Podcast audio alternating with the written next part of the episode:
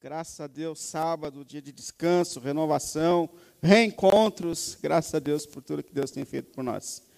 A gente vai ler a palavra de Deus. Queria continuar a leitura, carta de Tiago, capítulo 1. Queria ler a partir do versículo 22.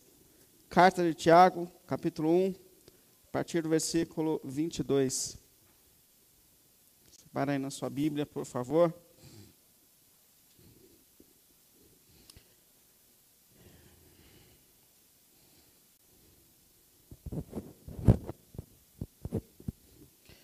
Tiago, capítulo 1, a partir do versículo 22.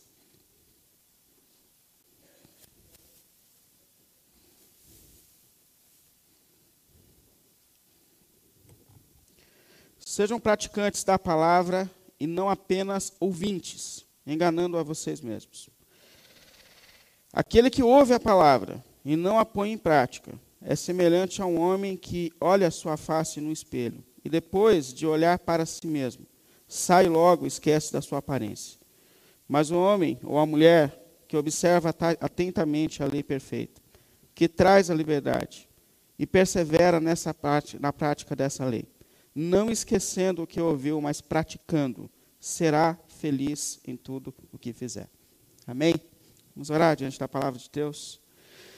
Santo Deus e Pai, mais uma vez nós nos colocamos aqui diante de Ti, na Sua graça, na Sua misericórdia, Senhor. Rendemos a Ti tanta gratidão, Senhor, por tudo que o Senhor tem feito por nós. Tempos difíceis, nós estamos sendo sustentados por Ti, temos o privilégio nesse dia tão agitado da semana de pararmos tudo e estarmos aqui no Seu dia para buscar o Deus Criador dos céus e da terra, para buscar o Deus da nossa vida o Deus da nossa redenção, Senhor. E agora nós nos colocamos diante da Sua palavra, Pai, pelo nome de Jesus, e pedimos a Ti, Senhor, oriente as nossas vidas segundo os Seus propósitos eternos, Senhor. Deus que sonda os nossos corações e mentes, que nos conhece como ninguém nos conhece. Fala por Tua graça e misericórdia aos nossos corações e direcione as nossas vidas, Senhor, para que a gente possa viver para a glória e para louvor do Teu santo nome. Pelo nome santo do Senhor Jesus. Amém. Amém. Pode sentar, por favor. Parabéns aos nossos pastores, dos quais eu preciso muito. Sou o menor dos profetas, com certeza, aqui, diante da experiência, da maturidade de todos. Deus seja glorificado pela vida e pela família de vocês e pelo ministério. Deus seja glorificado. Bom, para quem ainda está se adaptando aqui à IAP da Vila, a gente tem salas funcionando aqui do DIJAP, gente que está vindo ainda, a gente está se ajeitando nas coisas. Então, sábado de manhã tem salas aqui, pela graça de Deus, para todas as idades das crianças. É só você procurar o caminho aqui ou na portaria que a gente vai te ajudar nisso, tá bom? E sábado à tarde tem uma sala de jovens que o presbítero Rodrigo faz. Que hora, Rodrigo? É, uma e meia, duas horas, dependendo do tempo que demorar o almoço. Mas o Rodrigo faz à tarde, porque normalmente os nossos jovens estão passando lição com as crianças nesse horário. Então, para que eles também tenham aula, ele faz à tarde para poder acolhê-los ali, mas entre em contato, será muito bom ter todos lá com a gente, tá bom? Bom, eu digo que esses momentos que a gente tem vivido na história, essa crise que talvez seja a maior crise dos nossos tempos, é no mínimo um chamado de Deus para as nossas reflexões.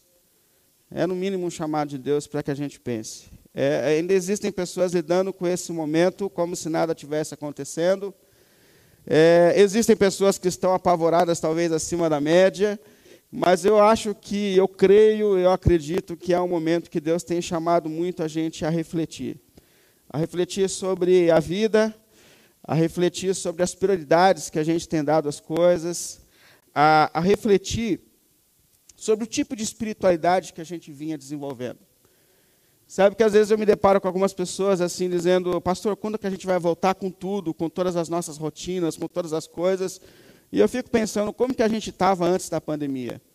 É, se Deus não tem trazido para a gente um grande chamado para que a gente volte, mas que a gente volte com novas reflexões, para uma caminhada de uma nova espiritualidade, de novas percepções. E eu me deparo com essa carta de Tiago, que é uma das cartas que chama a gente para uma intensa e profunda reflexão sobre a vida. O apóstolo Tiago ele não escreveu na expectativa de dar para a gente muitos conteúdos. Tanto é que Tiago fala na carta dele, ele falou, gente, não preocupem se, é, não se preocupem em ser todos vocês mestres, mas se preocupem em viver aquilo que vocês já aprenderam.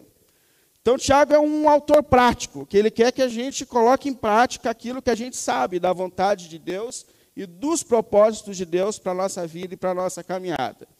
E eu acho que um dos maiores chamados de Tiago para a gente é pense sobre o que é fé. Tiago impacta muito sobre o que é ser uma pessoa de fé, sobre o que é ser uma pessoa que caminha por fé em Deus. E um dos grandes chamados dele é que a gente não entenda a fé simplesmente como uma questão mística, porque às vezes a gente entende que ser uma pessoa de fé é ser alguém que tem a capacidade de mover as coisas ocultas para que os nossos desejos se realizem. Então, pela fé, eu movo o braço de Deus e eu faço com que o meu desejo se realize, a minha vontade se realize.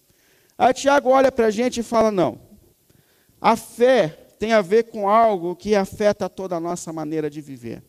A fé está relacionada à nossa confiança em Deus. Ser uma pessoa de fé é ser alguém que confia em Deus, que confia nos planos de Deus, mesmo quando as circunstâncias da vida não são como nós esperávamos. Mas a fé está relacionada intimamente a, a uma confiança em Deus, a uma certeza de que aquilo que Deus tem para mim, para a minha vida, para a minha história, é o melhor que eu posso viver e é o melhor que eu posso desfrutar na minha existência.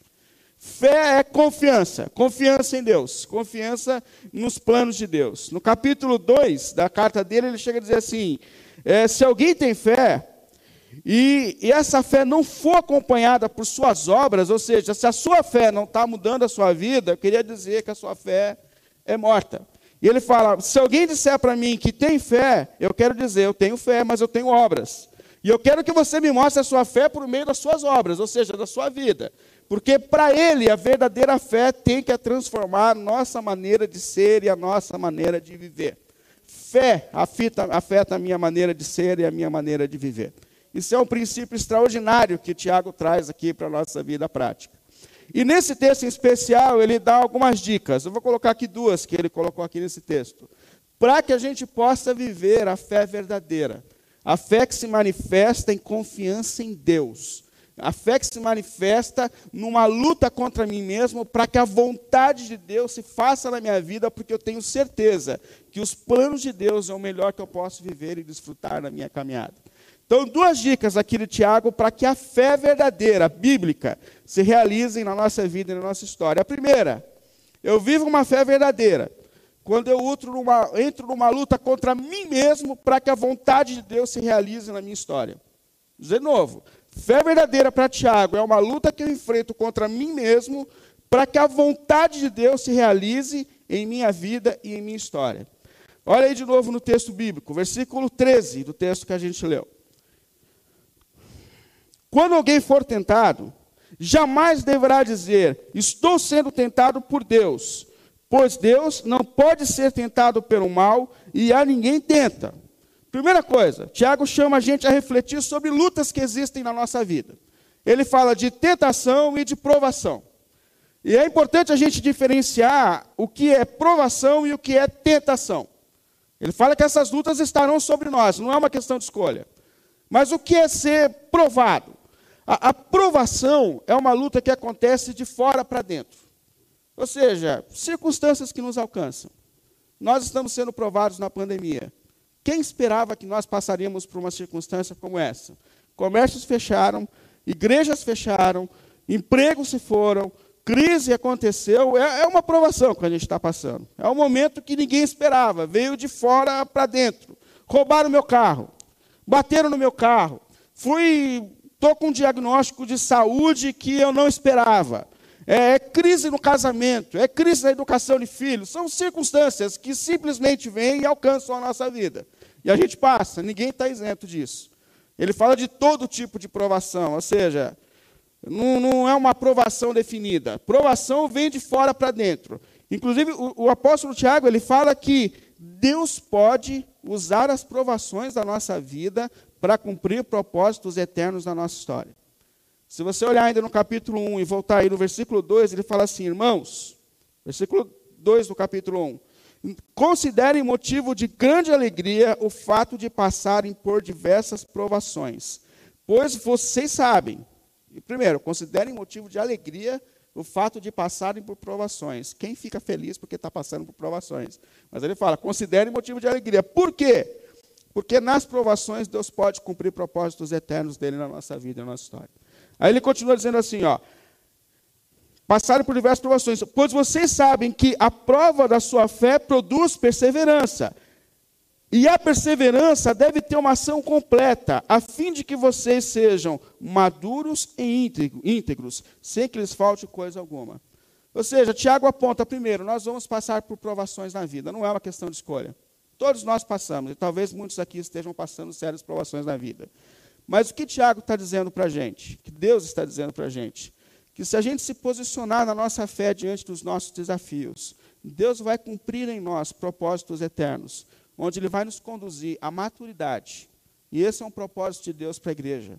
Que todos nós sejamos conduzidos à maturidade e à integridade. A integridade tem a ver com essa espiritualidade que a gente cantou aqui, que é uma espiritualidade que se manifesta em espírito e em verdade. Um tipo de adoração e um tipo de vida que vive para a glória de Deus. E por mais difícil que nos pareça, Deus cumpre esses propósitos por meio de provações que a gente passa na vida. Portanto, talvez você passe por provações e que você esteja passando por provações. Se você se firmar no seu relacionamento com Deus, Deus pode usar essa fase da sua vida para cumprir propósitos eternos na sua vida e na sua história. Portanto, se firme, confie em Deus. E ele fala também de tentações. Tentações. A tentação acontece de dentro para fora. Está relacionado a essa natureza que foi corrompida pelo pecado. Ele chega a dizer aqui no capítulo, na carta aos Efésios, capítulo 2, o apóstolo Paulo falou que todos nós temos essas desordens dentro de nós. Ele fala: anteriormente, todos nós também vivíamos entre eles, satisfazendo a vontade da nossa carne, segundo os desejos e pensamentos, como os outros, éramos por natureza merecedores da ira de Deus. Ou seja, são forças que habitam em nós que nos tentam que, que nos atrai para o contrário da vontade de Deus. Mesmo sendo regenerados, despertados espiritualmente, nós sabemos que essa luta tensa e intensa ainda está acontecendo dentro de nós. Coisas que a gente sabe que são erradas e a gente ainda se sente tentado a fazer. Lutas e conflitos que a gente enfrenta na alma. E Deus está dizendo para a gente, por meio da carta de Tiago, nós precisamos lutar contra essa natureza para que os propósitos de Deus se realizem na nossa vida e na nossa história. Nós precisamos lutar contra a nossa natureza corrompida, para que a vontade de Deus se realize na nossa história. E como que a gente entra nessa luta? Aí eu olho de novo para Tiago, versículo 13 ainda. Como que a gente entra nessa luta contra a nossa carne? Quando alguém for tentado, jamais deverá dizer: Estou sendo tentado por Deus, pois Deus não pode ser tentado pelo mal e a ninguém tenta. Ou seja, Tiago está dizendo aqui: primeiro caminho para que você assuma essa luta, assuma que existem desordens em você. Quando você for tentado, quando você percebe que está em conflito, não terceirize a sua responsabilidade. Não diga, não é Deus que está me dando isso. Ou, ou, ou não, é, é, o diabo que está me levando a isso. Ou é alguém que. Não, não, assuma que existam lutas em você que você precisa assumir, que você precisa enfrentar. É, nós precisamos encarar essas lutas. Por isso ele fala: não diga que é Deus. Cada um de nós é tentado por seus próprios desejos, ou seja, nós temos lutas tensas e intensas que estão acontecendo dentro de nós e nós precisamos lutar contra isso. A gente é materialista, a gente é mesquinho, a gente tem uma língua muito maior do que deveria ter, e a gente sabe que está errado, é, a gente tem pensamentos com os quais o diabo está dizendo: a gente precisa lutar. Assuma que existe uma luta em você. E olha, essa luta não é fácil. Essa luta não é fácil. No versículo 14, Tiago diz assim: ó, cada um, porém, é tentado pelo próprio mau desejo, sendo por esse arrastado e seduzido. Ou seja, Deus está dizendo para a gente que essa natureza, que mesmo sendo despertados espiritualmente, essa natureza antiga que ainda habita em nós, é uma força que habita em nós e que nos arrasta pensa, nos arrasta como uma correnteza para longe da vontade de Deus e que ela nos seduz, fazendo com que aquilo que não é a vontade de Deus pareça prazeroso e bom. Ou seja, essa luta não é fácil. Para mim não é fácil, não sei para você, não é fácil. O apóstolo Paulo chega a dizer em Romanos capítulo 7, ser humano miserável que sou, porque aquilo que eu não quero fazer, eu faço, e as coisas, as coisas que eu quero fazer, eu não consigo fazer. E ele fala: detalhe, quando a minha natureza, atingida pelo pecado, percebe que tem alguma coisa que a lei santa diz não pode, aí que essa natureza fica ainda mais aguçada, desejando fazer aquilo que é errado. Não é fácil, é uma luta tensa e intensa que a gente tem que enfrentar contra nós mesmos. Mas Deus está dizendo que se a gente quiser viver essa verdadeira fé, de confiança, de entrega a Deus, a gente precisa olhar para essa luta com toda a seriedade. E a gente precisa entrar em conflito com essa natureza corrompida pelo pecado, para que a vontade de Deus se realize na nossa história e na nossa vida. Ele fala até, Tiago, sobre as consequências e os riscos que a gente corre quando a gente se entrega a essa natureza que habita em nós. Se você olhar aí na sequência, versículo 15, ele diz assim: o pecado faz um caminho em nós. Fique atento com isso. Fala, então esse desejo, corrompido pelo pecado, é, tendo concebido, dá à luz o pecado. E o pecado, após ser, ser consumado, gera a morte. Percebe que Tiago está dizendo, falando sobre um caminho que o pecado faz em nós, para que a gente evite e não caia nessas ciladas. Primeiro, ele começa no desejo. Ou seja, o pecado, a natureza pecaminosa, ela desperta desejos em nós que estão fora do propósito da vontade de Deus. E ele fala: Isso vai para o teu coração. Pensa nisso, irmãos. As maiores lutas e conflitos que a gente tem enfrentado acontecem nos nossos pensamentos. Começa aqui. E quando a gente alimenta esses pensamentos corrompidos, eles vão para o nosso coração. Aí Tiago fala: vocês engravidam do pecado. E chega um momento que a gente dá a luz, ou seja, que a gente coloca em prática. Só que aqui é um detalhe importante nesse texto. Ele fala que quando o pecado dá a luz, ele não gera vida, mas ele gera a morte. Esse é o resultado de quando a gente se entrega à nossa natureza corrompida pelo pecado. Entregar-se ao pecado é o fim da nossa família, é o fim dos nossos relacionamentos, é o fim da nossa vida espiritual. E é por isso que Deus está dizendo: assuma uma luta séria contra a sua natureza, para que a vontade de Deus se realize na sua vida e na sua história. Não ignore que existe um conflito sério e intenso em você, que você precisa enfrentar para que a vontade de Deus se realize na sua vida e na sua história. Porque ser uma pessoa de fé é crer que aquilo que Deus pensou e planejou é o melhor que a gente pode viver e é o melhor que a gente pode desfrutar na nossa existência, na nossa vida. É o melhor que a gente pode evitar. Então, primeiro caminho, admita que existe uma luta em você e lute contra si mesmo, para que a vontade de Deus prevaleça sobre a sua e os planos de Deus se façam sobre a sua história. O segundo caminho para que a gente tenha uma fé verdadeira é submissão e sujeição à palavra de Deus. Versículo 22, ele diz assim: Sejam praticantes da palavra e não apenas ouvintes, enganando a vocês mesmos. Isso aqui é uma ordem de Deus, é um mandamento de Deus. Sejam praticantes da palavra, ou seja, lutem seriamente para viver segundo a palavra de Deus e não simplesmente sendo ouvintes. Tiago está falando sobre esse delay que existe em todos nós, entre aquilo que a gente escuta, concorda e aquilo que a gente de fato vive. Eu acho curioso que eu tenho pensado sobre mim mesmo, sobre a vida ministerial e pastoral, que a gente pode enganar um ao outro. Porque eu posso vir aqui todo sábado, fazer pregações que causam em mim uma sensação de êxtase, e eu já, já me senti enganado nisso muitas vezes, se não na maioria. E eu saio com uma sensação de que eu fiz um bom trabalho, vocês saem com a sensação de que vocês participaram de uma grande celebração, e a gente sai daqui esquecendo tudo que a gente ouviu, que a gente aprendeu, e ignora esse desafio de viver na prática aquilo que a gente tem aprendido da palavra de Deus. E Tiago está dizendo: cuidado, gente não é apenas ouvir a palavra de Deus e concordar com a palavra de Deus. Todos nós temos um grande desafio de viver na vida prática a palavra de Deus e os propósitos de Deus. Todos nós saímos daqui com uma missão tensa, tremenda de viver para a glória e para a vontade de Deus. Por isso ele fala: não enganem a si mesmos, não enganem a si mesmos. E eu acho tão interessante isso, porque a gente, por vezes, acha que a gente vai resolver a nossa vida com uma oração. E Deus está dizendo que a gente resolve a nossa vida com uma submissão à palavra de Deus e aos propósitos de Deus que estão revelados na Sua palavra. Não que a gente não creia no poder da oração, Mas o poder da submissão aos propósitos de Deus é o que de fato causa mudanças na nossa vida e na nossa caminhada. E ele fala assim: olha, essa atitude que vocês têm, por vezes, de olhar a palavra de Deus, de ler a palavra de Deus, de escutar a palavra de Deus, de pregar a palavra de Deus, é uma atitude mais ou menos assim, versículo 23 e 24. Aquele que ouve a palavra de Deus, mas não a põe em prática, é semelhante a um homem que olha a sua face no espelho e depois de olhar a si mesmo, sai e logo esquece a sua aparência. Por que, que a gente se olha no espelho? Por que, que a gente se olha no espelho?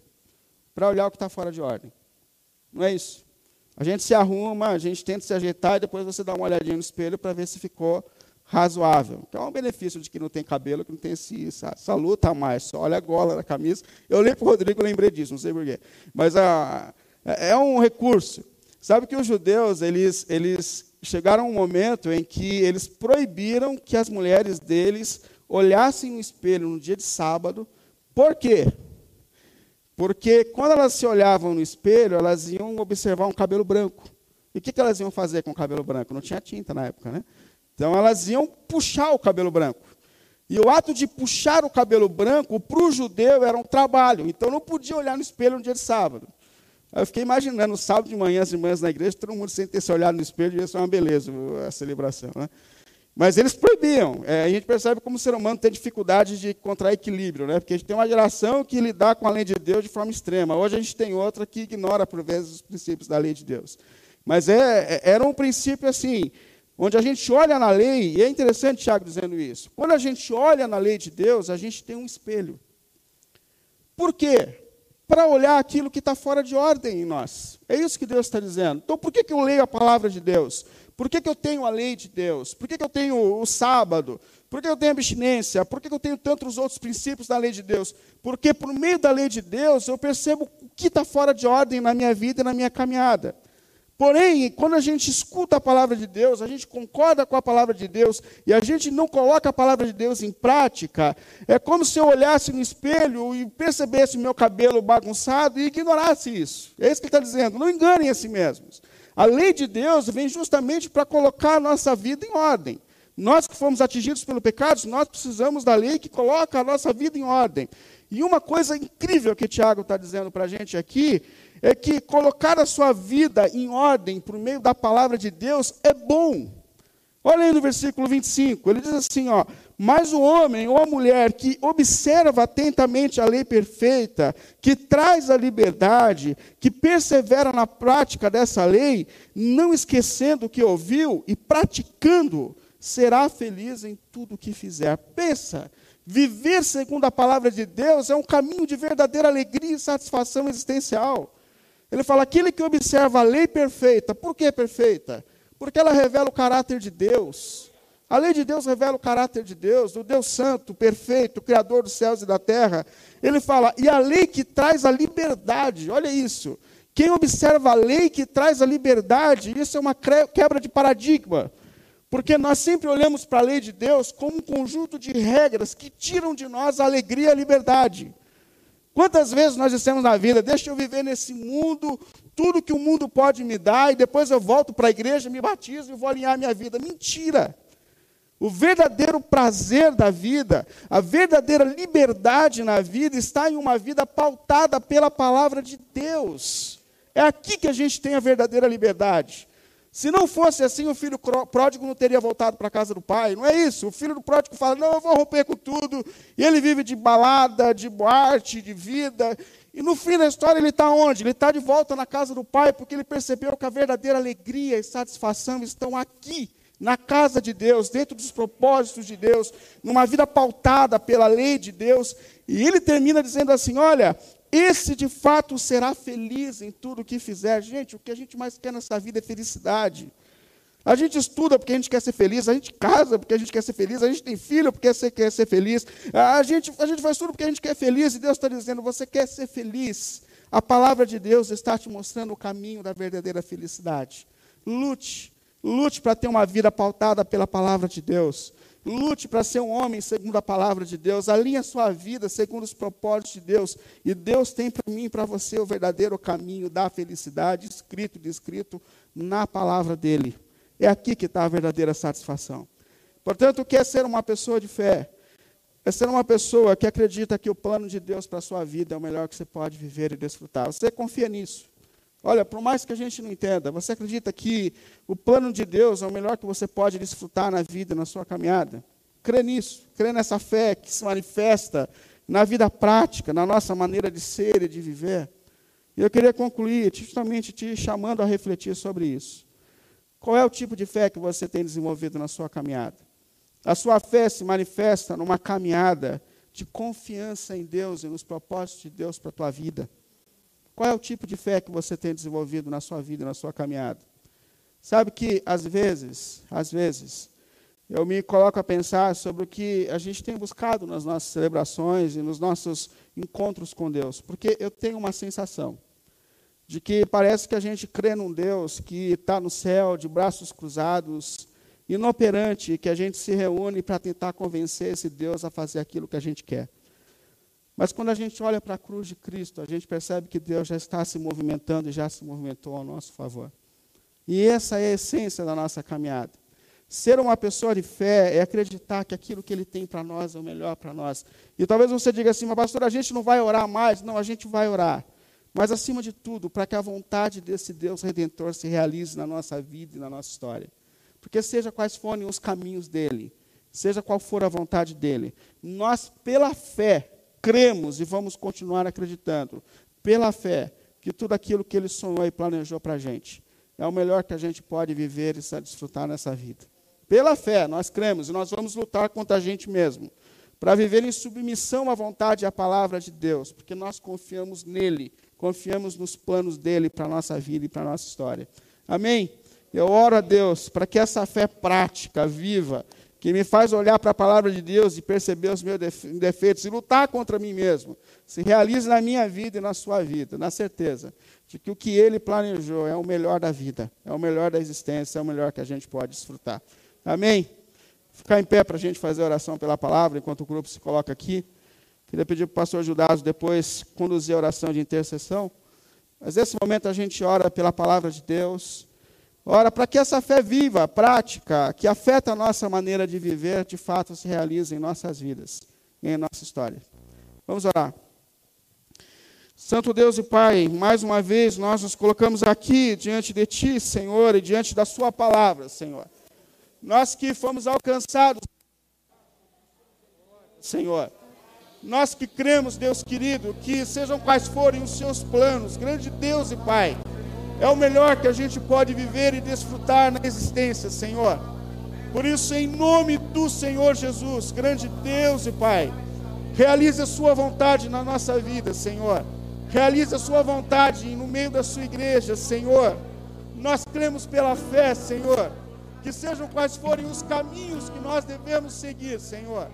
A Tua vontade é o melhor para a nossa vida que a verdadeira satisfação está pautada na Sua palavra, Senhor, no Seu Evangelho, Pai. Por isso, em nome do Senhor Jesus, por Tua graça e misericórdia, Senhor, se envolve no meio do Seu povo, no meio da Sua igreja, Senhor, uma fé que transforma as nossas vidas, uma fé que se manifesta em atitudes de confiança em Ti e no Seu Evangelho, Senhor. Em nome de Jesus, Pai, com impacta a nossa vida com a Sua palavra, Senhor, e mostra, Senhor, o que precisa ser transformado em nós, Pai, para que a gente levante, Senhor, por Tua graça, uma igreja com o poder do Teu Espírito, Senhor, para viver para a glória e para louvor do nosso Deus Redentor, pelo nome do Senhor Jesus, Pai. Nós cremos em Ti, nós temos fé em Ti, Senhor. Essa fé que afeta a nossa maneira de ser e de viver, Senhor. Em nome de Jesus, pelo poder do teu Espírito, Senhor, conduz o Senhor a essa fé prática, viva, verdadeira e transformadora na nossa vida, Senhor. Em nome do Senhor Jesus, em nome do Senhor Jesus, Pai. Está aqui a sua igreja, Senhor, comprada pelo teu sangue. Realiza os seus propósitos eternos em nós. Nós temos fé em Ti, Senhor. Cremos em Ti, cremos nos seus propósitos eternos, Senhor. Em nome do Senhor Jesus. Amém.